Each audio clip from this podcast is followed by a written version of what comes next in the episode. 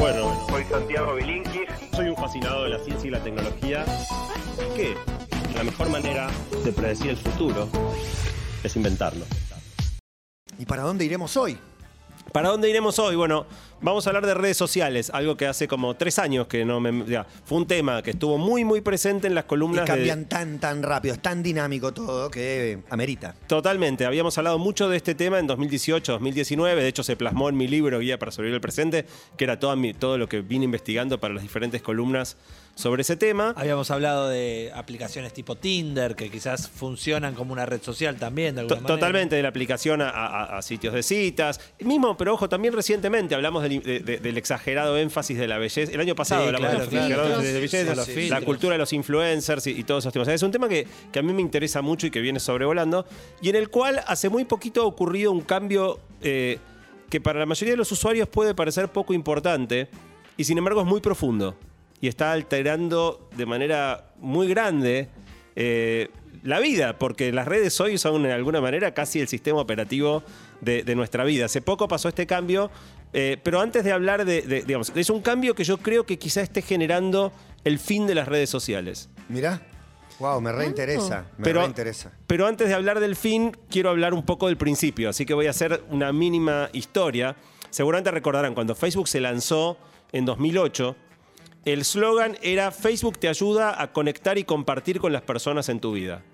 O sea, el speech era vos a través de Facebook vas a estar mucho más en contacto con tus seres queridos. Y, y era eso, te hacías amigo, entre comillas, amigo en la red de tus amigos y de tus familiares.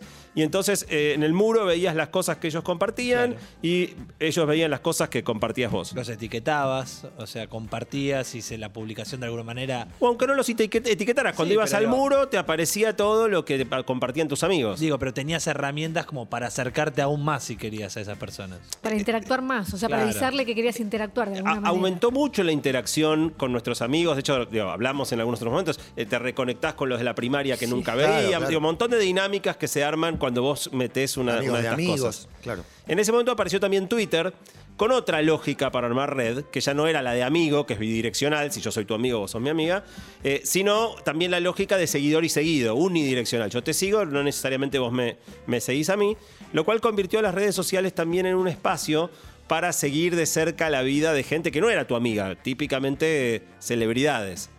Y en ese momento era muy importante elegir a quién seguías, porque al final del día lo que vos veías cuando entrabas a Twitter o, mismo a Facebook era, bueno, a quiénes elegías vos seguir, eh, tu timeline era representativo de lo que vos querías ver de- del mundo. Ahí apareció el primer cambio importante, de estos que cuando por ahí aparecen no parecen tan significativos y después te das cuenta que en realidad tienen un efecto en cascada muy fuerte, que es que recordarán, al principio tanto Facebook como Twitter eran texto. Sí, Eh, Twitter eran los 140 caracteres y en Facebook escribías, no se podía ni siquiera anexar una foto. Y en ese momento algunas plataformas, principalmente Instagram, se dio cuenta de que las personas somos bastante vagas y que más que leer nos gusta mirar fotos, que es un esfuerzo mental bastante menor. Y entonces nos podíamos pasar mucho más rato mirando fotos y dando me gusta que, que leyendo. Y, y con eso Instagram explotó. Explotó, eh, hizo de las fotos lo central de la experiencia y amenazaba el dominio de Facebook porque justamente le empezó a sacar a la gente más joven, ¿no? O sea, eh, cuando apareció Instagram, medio se empezó a segmentar. Los más viejos nos quedábamos en Facebook, los más jóvenes adoptaban Instagram. Y eso es lo peor que te pueden hacer, porque cuando te roban la juventud es cuestión de tiempo que, tu liderazgo. Claro. Claro, que tu liderazgo sucumba. Pero Facebook lo resolvió de una manera muy sencilla. Eh, pagó mil palos verdes y se quedó con Se compró Instagram. Son esas cosas, ¿viste? Me están, me están complicando. Bueno, listo, poné mil palos verdes y, y chau. Eh, este, este cambio al predominio de la imagen eh, es de lo que hemos hablado mucho. Son esas cosas que cuando cambian no te das cuenta la punta del iceberg de todo el despelote que arman, de, de- de autoestima, de influencers y muchas de las cosas que, que venimos eh, hablando. Pero ahí ya es cambio de lenguaje, digo, ya, ya es otra comunicación. Es otra comunicación que, cua- que- que por ahí, para el que mira con una visión desinformada o de no prestar tanta atención, bueno, qué sé yo, texto, imagen, Sí, sí. no cambia mucho. Es como me agregaron Eh, un chiche, pero es, y- es mucho más. Y cambia un montón. Y el siguiente cambio, muy emparentado con este, lo trajo Snapchat. Cuando aparece Snapchat, eh, Snapchat metió dos cosas que, que transformaron mucho el paisaje de las redes sociales. Uno son los filtros, que han hecho estragos, digamos, pero los inventó Snapchat. Primero era te pongo las orejitas de conejo, te Sí, pongo la sí, nariz de payaso. Hoy en día hay grandes problemas por el uso exagerado de filtros que mejoran, entre comillas, mejoran, ¿no? Alteran, Alteran, la cambian. apariencia de las personas. Eh, pero esto también fue un golpe tremendo porque Snapchat le empezó a sacar a la gente joven a Instagram. Y cuando te empiezan a sacar a la gente joven es el principio del fin. Lo compramos. Esta vez no lo compraron, esta vez lo copiaron. Lo copiamos. Lo copiaron. No sé si se acuerdan, Instagram no tenía historias. Aparece Snapchat de un minuto por el- para el otro. Instagram se, se vuelve. Lo central de Instagram se vuelve la historia. Y otra vez, Santi, el tema de la duración, ¿no? De cuánto tiempo estamos con- consumiendo ese contenido, porque era más cortito ya con Snapchat, lo que vos veías. Eh, todo, si querés, eh, está, está muy bien lo que decís. Todo es un lento camino hacia la vagancia. ¿No? O sea, la, la foto exigía menos que el Servíselo en texto. bandeja y va a estar más tiempo. Eh, exactamente. Y no solo en el consumo de contenido, en la creación de contenido. Yo te diría que creo que la gran revolución de las historias es que antes para algo que vos ibas a poner y que iba a quedar de manera permanente, tenía que estar bueno, no podías poner una, paya- una pavada. Claro. Con la historia, qué sé yo, se borra enseguida. O sea, como nos bajó mucho el umbral de cosas que no- ni loco las compartiríamos de manera permanente, pero una pavada en una historia puede pasar y mañana ya, ya no está. Hoy eh, mirar historias es la manera principal de uso de las redes sociales por afán, o sea que este cambio de Snapchat, si Instagram no hubiera logrado de manera exitosa copiarlo, se hubiera llevado puesto a Instagram y Snapchat sería hoy en día la red más usada. Y hay una última cosa que quiero mencionar de los cambios previos antes de meternos con el cambio actual, que es que cuando las redes empezaron, seguro se van a acordar, vos básicamente veías todo lo que publicaban tus amigos en orden cronológico inverso, o sea, primero lo más reciente y si ibas más abajo, cosas más antiguas.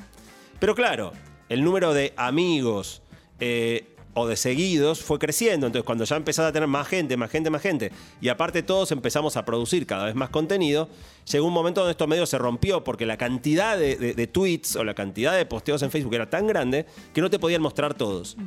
Y ahí es donde Facebook mostró su verdadera cara, porque el verdadero propósito de Facebook, como decía al principio, conectarte con la gente simpática, sim- significativa de tu vida, no, el, el- propósito de Facebook era usar tus vínculos, usar tus relaciones para tenerte cautivado y mostrarte publicidad.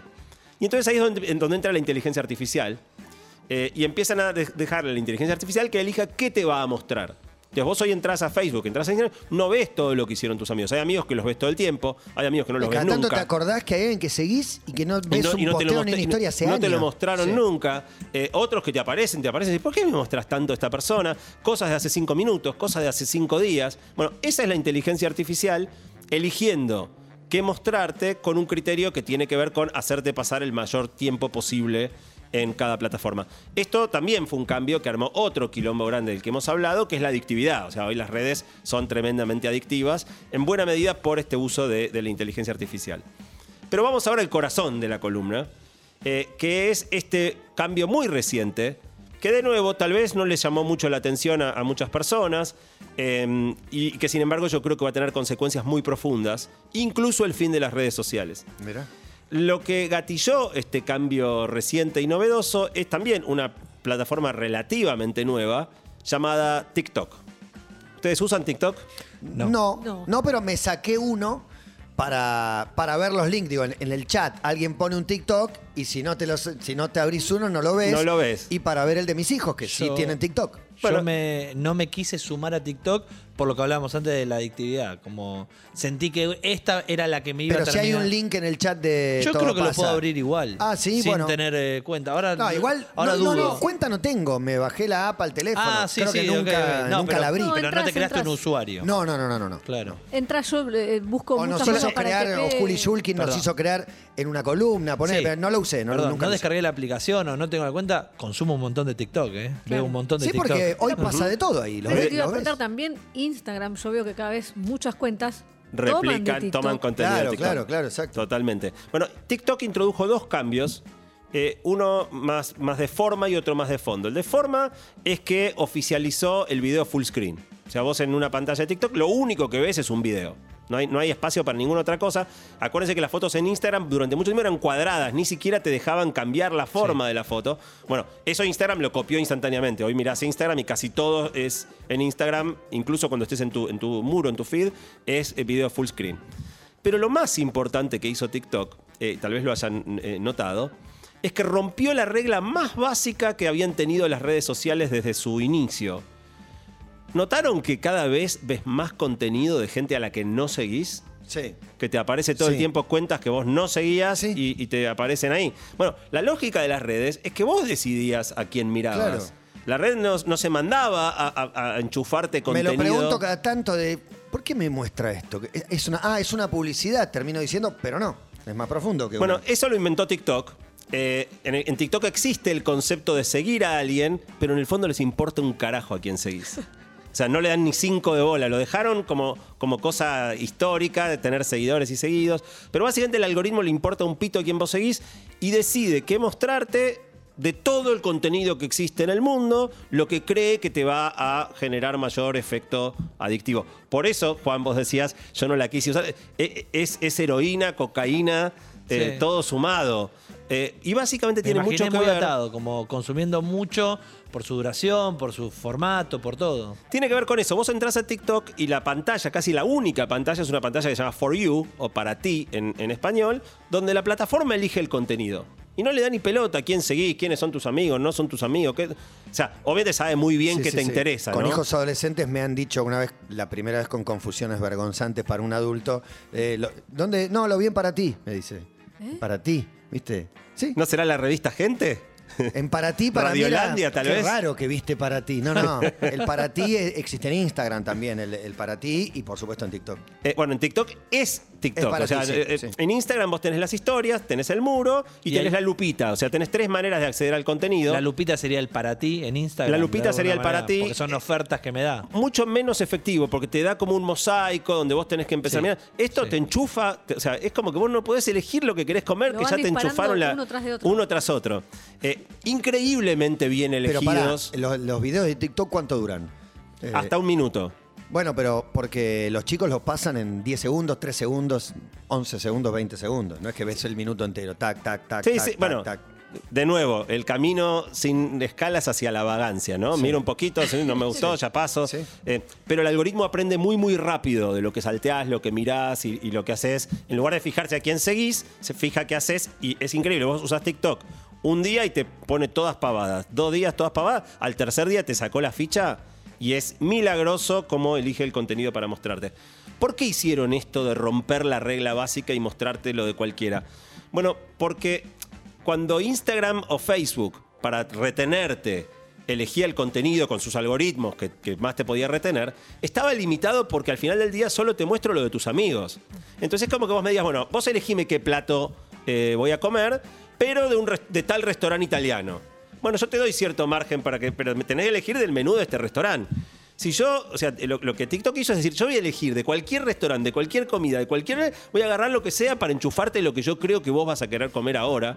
Eh, lo cual le desata las manos de manera tremenda para generar esta adictividad que ninguna red había podido generar hasta ahora. Esto técnicamente se conoce como contenido desconectado. Así lo llaman las propias redes en su jerga interna. Que es que es desconectado porque no proviene de tus conexiones ni de tu grafo social. O sea, agarro lo que sea de cualquier lugar y, te lo enchufo. Y obviamente con tanta más oferta, todo el contenido que se genera en el mundo, sin ninguna restricción, TikTok logra generar una experiencia, digamos, mucho más adictiva que cualquiera que haya existido antes. Te escucho y recuerdo un- una escena de Lost de la serie en la que uno de los eh, cae prisionero y una de las torturas es eh, ponerle una pantalla gigante con contenido todo el tiempo y no puede cerrar los ojos.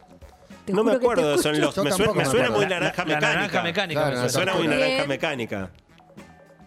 Yo no soy. Hay un TikTok Hay algo prendido. sonando. Un TikTok prendido. Yo acá prendido, Es Santi, es Santi, Ah, Santi. perdón, perdón. El algoritmo Te están sabe. llamando de TikTok porque no les gusta Sí, no la le está gustando lo que estoy diciendo. Eh, lo importante de la dinámica es que cuando un jugador en un mercado mete una regla que le genera una ventaja importante, genera incentivos más perversos aún en los otros para salir a. Digo, Claro. si, si Instagram y Facebook no reaccionaban rápido, TikTok iba en camino a coparles la parada de una manera violenta, cosa que todavía puede llegar a, a suceder. Y- porque una vez más, como pasó con Instagram, como pasó con Snapchat, se llevó a toda la gente más joven. Y cuando te llevas a los más jóvenes, es cuestión de Fin tiempo. del negocio. Y, y la pregunta del viejo gritándole a la nube.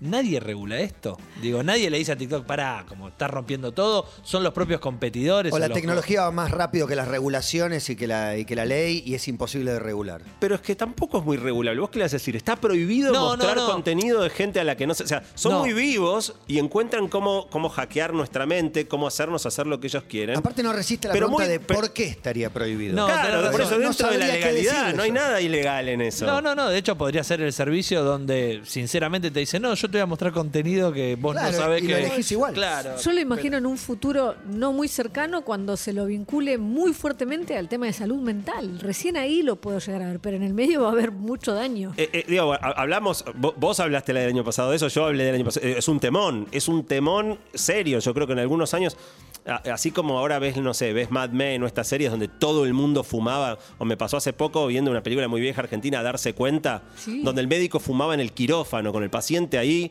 eh, el médico fumando mientras. digo, y son cosas que hoy las mirás y te parecen increíbles. Yo creo que esto mirado para atrás nos va a parecer una locura, sobre todo el acceso a pantallas de chicos eh, más chiquitos, ¿no?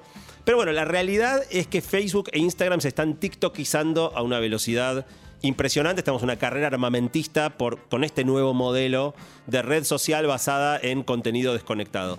Les paso rápido algunos eh, resultados de la encuesta. A Instagram le sigue yendo muy bien. Instagram es por lejos, por lo menos en, en la base, La en, número en- uno. en la gente que sigue Todo Pasa y que me sigue a mí en redes, por lejos la número uno, 88% de la gente la usa, muy parejo en todas las edades, los mayores de 60 usan Instagram, eh, casi todos lo usan más que hace 5 años atrás, dominan todos los grupos de edad. Eh, Facebook todavía lo usa el 70% de la gente, pero está en clarísimo declive. 90% de las personas usa Facebook menos que hace 5 años y ya no es la red preferida en ningún grupo, ni siquiera los mayores de 60. Los mayores de 60 usan más Instagram que Facebook, por lo menos en, en- en esta muestra.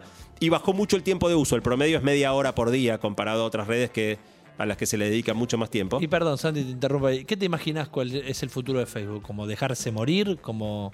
¿O convertirse en qué? Eh, ya sé que Facebook- son, son los dueños de De todo. hecho, ya, pero, como hasta re- cambió el nombre el grupo, porque no se quieren Eh, quedar pegados al, O sea, no al me estoy refiriendo a la empresa, eh, me estoy refiriendo Me- a, la, a la red social. Me voy a guardar esa respuesta para otra columna, Dale. Juan, porque, porque vamos a hablar de metaverso en algún momento en lo que queda del año. Eh, y, y esto que decía Matías, el, el cambio de nombre es un cambio bastante profundo. ¿no? O sea, yo creo que Facebook se está dando cuenta que hay parte de su negocio que está en claro declive.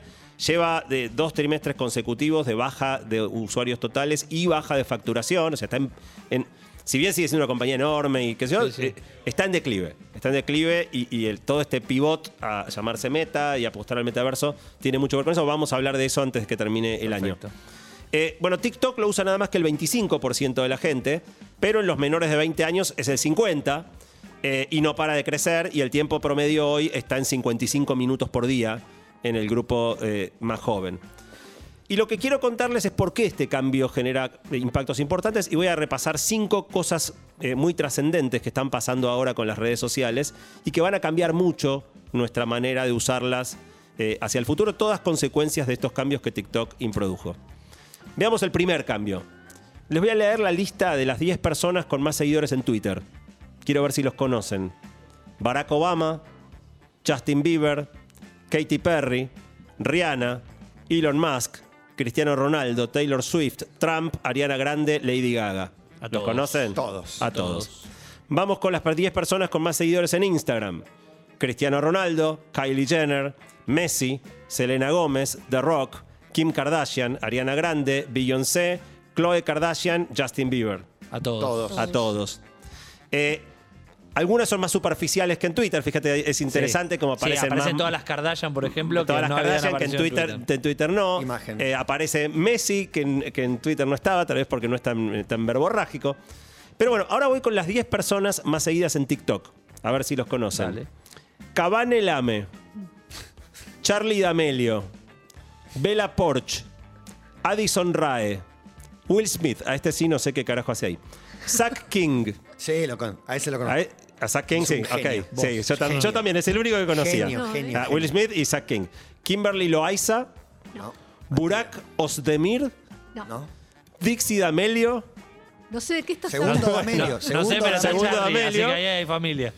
Y Dominique Lipa. No sé si tendrá algo que ver con Dua, pero no, es La Dua. hermana se llama Dominique- Rina Lipa, pero puede ser otra Dominique hermana. Lipa. Sí. Para que se tengan una idea, Kaby Lame, eh, o, o Cabane Lame, tiene 22 años y 150 millones de seguidores en TikTok. ¿Qué hace? 22 Nunca lo años. escuchaste nombrar, ni yo tampoco. Ahora, investigando para la columna, ya sé quién es Kaby Y Lame, un dato pero no que a la lo hinchada le sabía. importa mucho. ¿Y es multimillonario, por ende? Eh, La verdad que ¿O no lo quién? sé. La verdad no que no lo lo sé. Te puedo decir, por ejemplo, que en TikTok en las últimas semanas nada más subo- subió varios videos con Djokovic, con Zlatan, tiene varios videos. O sea, hoy es un tipo que accede a Djokovic para grabar Claro, un claro, videito. claro. Sí. Eh, o sea a que- Djokovic le rinde grabar un video con él. le totalmente, Obvio. totalmente. Sí, O sea, eh, todos los 10 que les nombré, de los cuales creo que solo conocíamos a Will Smith, eh, tienen más de 50 millones de seguidores. Como para que tengan una referencia, la cuenta más seguida del Papa tiene 19. O sea, Kaby Lame le pasa el trapo al Papa, a Biden, a Nadal, a LeBron James, a Zuckerberg, en, eh, en tema- en términos de influencia de redes. Kaby Lame arrancó con cero seguidores. Un día un Cero. pibe se abrió una cuenta y arrancó. Cero, es senegalés además. Eh, ¿Y qué es lo interesante de esto?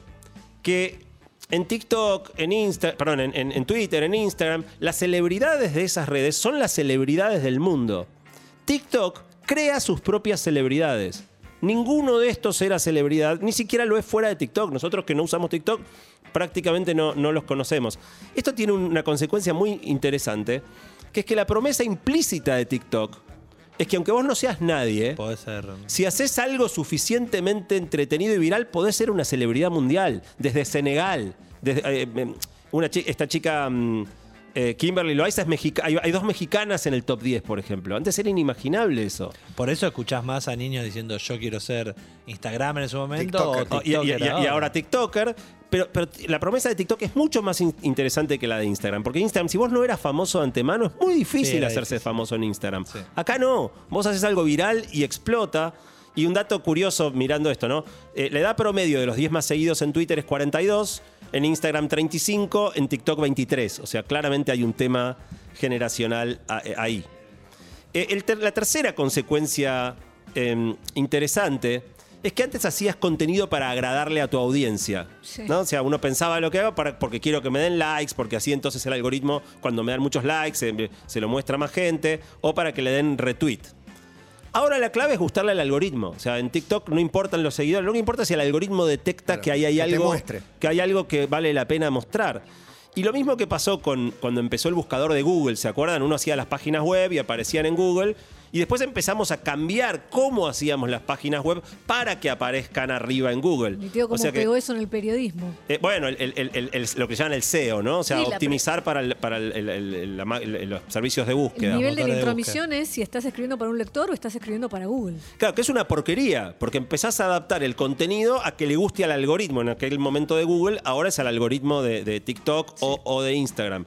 Eh, entonces, antes la clave era hacer cosas atractivas para tu audiencia, ahora la clave es hacer cosas atractivas para el algoritmo, lo cual está cambiando mucho el tipo de contenido que se produce para redes. Ejemplo, TikTok puso video full screen, Instagram copió video full screen. Hoy si subís una foto no la ve nadie. no. Eh, o sea, yo al principio no entendía por qué, porque mi foto siempre tenía, no sé, X cantidad de likes. Ahora subo una foto, tiene un, un décimo de la cantidad que tenía. ¿Qué pasó? ¿Ya no le interesa? No, es que solo video. ¿Qué tendrías que hacer? ¿Video? Video, video. Eh, esto, ¿por qué? Porque es lo que le gusta al algoritmo. Hace poco entrevistaron al capo de Instagram y el tipo dice, no, ¿sabes qué pasa? Que la gente sube todos videos. No, Salame, no es que la gente sube todos videos, es que el algoritmo solo muestra videos y la gente y solo subimos lo que el algoritmo muestra porque si no estás hablando solo. Eh, de manera que estos cambios en los algoritmos están cambiando de manera muy profunda el tipo de contenido que hacemos. ¿Y vos crees que esto puede significar? El fin suena demasiado. Ahora, ahora vamos al fin. Al fin el fin va- llega al final. Eh, pero algo que pasó mucho, no sé si usan Twitter, por ejemplo, se nota mucho, es- hay mucho tweet trucho. Sí. Sí. Sí. Pero ya no tweet trucho en el sentido de fake news, sino cosas que están. Te cuentan una historia re tri- Sí. enternecedora de un pibe que, que se- es todo mentira y son Oh, historias diseñola- mucho diseñadas para miedo. viralizar. Hubo una que se viralizó en España, sobre todo que era sobre la viruela del mono, un pibe que había comprado un monopatín y dice que se lo había contagiado a partir de La manija. la el- manija porque tres días después el pibe que se lo vendió le dijo que había dado positivo. Y eso se viralizó y tuvo que salir el Ministerio de Salud a decir que esa Que se eso podían no usar era una historia real. Bueno, pero más allá de las fake news, hay cosas que no, no es que sean mentiras, son falsas, pero en el sentido de que historias inventadas para, viralizar, digamos. este. Para viralizar. Entonces vos te vas encontrando cada vez más con un contenido que es una porquería porque está diseñado para gustarle al algoritmo y que se esparza sin... ¿Viste? Como esos mails que vos decís, ¿quién manda el mail eh, que dice si le mandás a 18 amigos? Y en realidad no es que gana plata con eso, digo, pero buscan la, la- la viralización. Bueno, hoy eh, esto está pasando mucho y, y alterando mucho también el contenido eh, en las redes. La cuarta consecuencia es que hace poco tanto Instagram como, mm, como Twitter habilitaron de nuevo, no sé si lo notaron, el viejo Instagram, el viejo Twitter. Está bastante escondido, no es fácil encontrarlo. Pero si vos querés en Twitter, podés volver a como era. eh, En Instagram podés ver, volver a como era todo antes. Ver solo a tus amigos en orden cronológico inverso. O sea que volvés a como era la red cuando recién arrancaba, cuando no había inteligencia artificial y, y- y qué sé yo. Y yo dije, ¿por qué hacen eso? Porque obviamente a ellos les conviene que uses los algoritmos. No, no tiene sentido, están pegando un tiro en el pie. Probá de usarlo. Te es da- una porquería. Pero o sea, cuando Te sentís acostumbras. 1910. Te sentí, o sea, no, lo, no sa- lo sa- soportás ¿sabés ni 10 dónde- minutos. ¿Sabés dónde te sentís? En Facebook. Claro. Está mal elegido. O sea, lo que vos elegías, que no tenía con- contenido debería algorítmico. volver a elegir, debería volver a armar mi ecosistema para que esté acorde a mi actualidad. Ese es el tema. Son dos problemas. Una es que el algoritmo al final del día, dentro de toda la paja y el trigo, elige lo mejor. Dentro de lo de tus amigos incluso. Entonces, cuando ves cronológico inverso, la mitad de las cosas no, no las hubieras visto, porque el algoritmo no te las hubiera mostrado, porque no te interesaban verlas.